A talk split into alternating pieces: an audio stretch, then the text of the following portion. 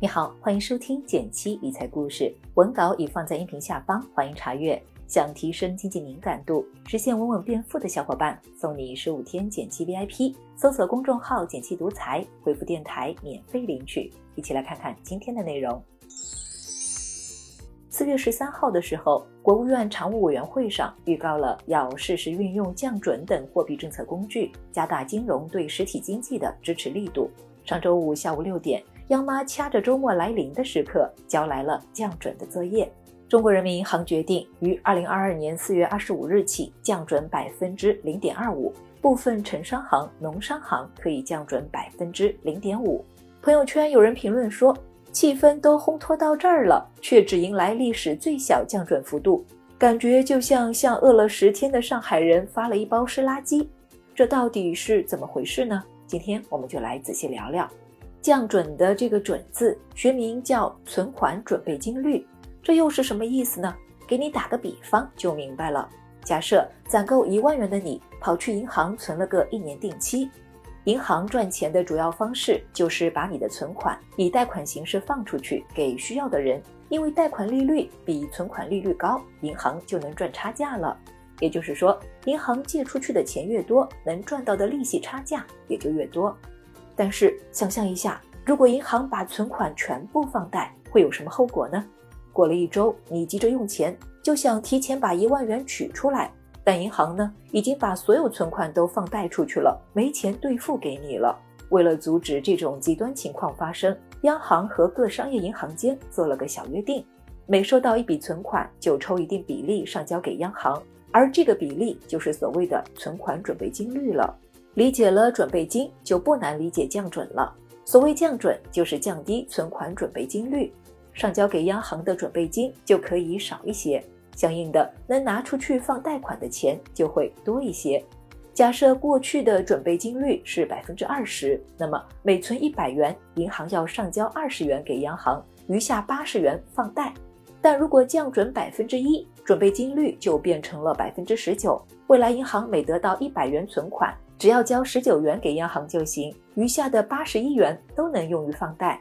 别小看了这一块钱的差额，成千上万的累加，就会在市场上释放出近千亿长期资金。市场预计，本次降准将释放约五千三百亿元的长期资金。总之，你可以简单理解为，降准就意味着银行能借出去的钱变多了，从而市场的流动性变增加了。今年以来，内外都不太平。国内受到疫情扰动，门都很难跨出去，消费更是有心无力。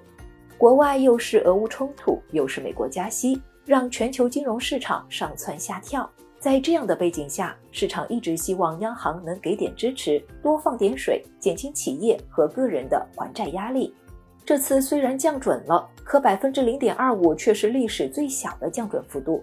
那央行为什么要交出这么一份敷衍的作业呢？我们来看看央行怎么说的。在解释降准目的的时候，央行提了一句：“当前流动性已处于合理充裕水平。”翻译一下就是市场的钱挺多的，我不想再放水了。这背后和一个原因密切相关：倒挂的中美利差压缩了放水空间。中美利差指的是中国和美国的国债收益率的差值，通常看的是十年期国债收益率。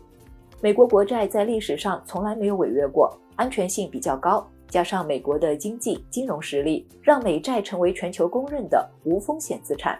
对比之下，我国作为发展中国家，想要吸引更多的资金，只能提高收益率，外资才更愿意进入我们的市场。所以长期以来，我国的国债收益率都是要高于美国的。但在上周，美国十年期国债收益率一度大于中国国债，十二年以来第一次出现倒挂现象。倒挂最直接的影响就是造成资本的外流，因为美国国债利率更高，信用还好。如果我国继续放水压低利率的话，可能会有越来越多的资金流回美国。所以央行也特别强调了，接下来会密切关注主要发达经济体货币政策调整，兼顾内外平衡。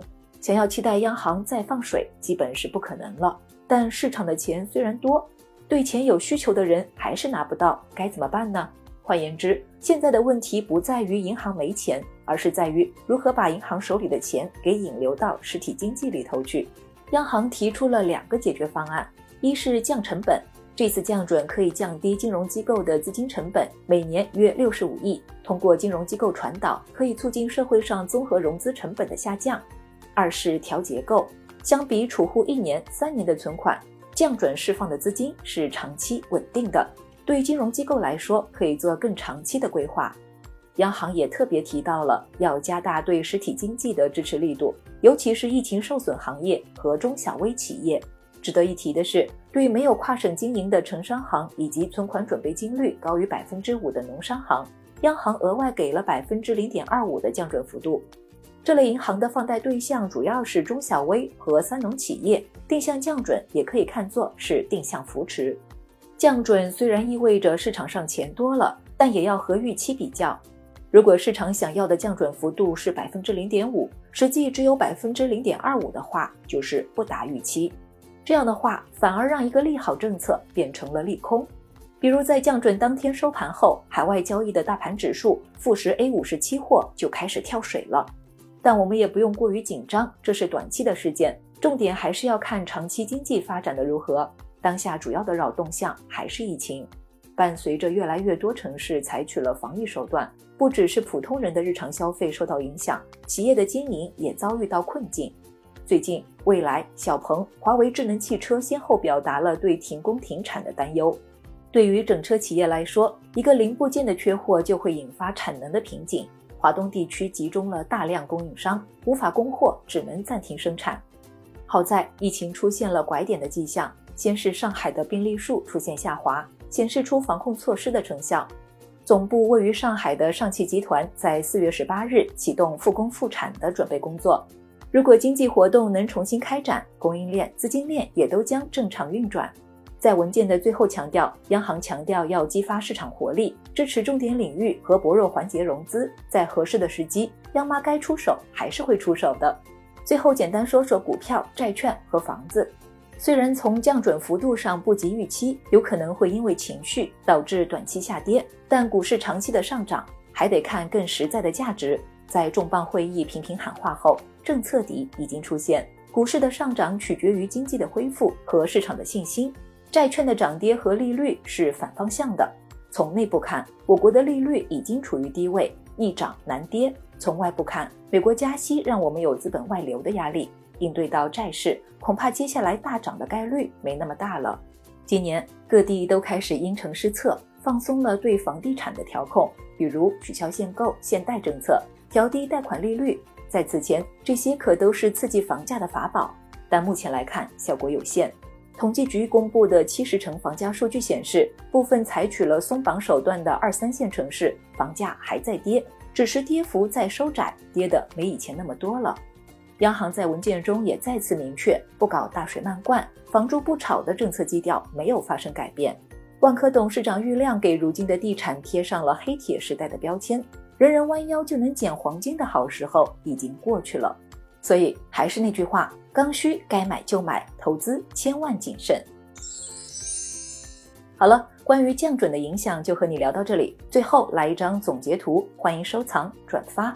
希望我的解读能为你一天天建立起理财敏感度，一点点积累起实用的投资方法。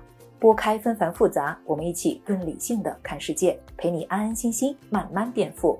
别忘了根据音频开头的提示，免费领取十五天减气 VIP，和我一起持续学习，享受稳稳变富的感觉吧。订阅内容每周一到周五，减气在这里陪你一起听故事、学理财。我们下次见，拜拜。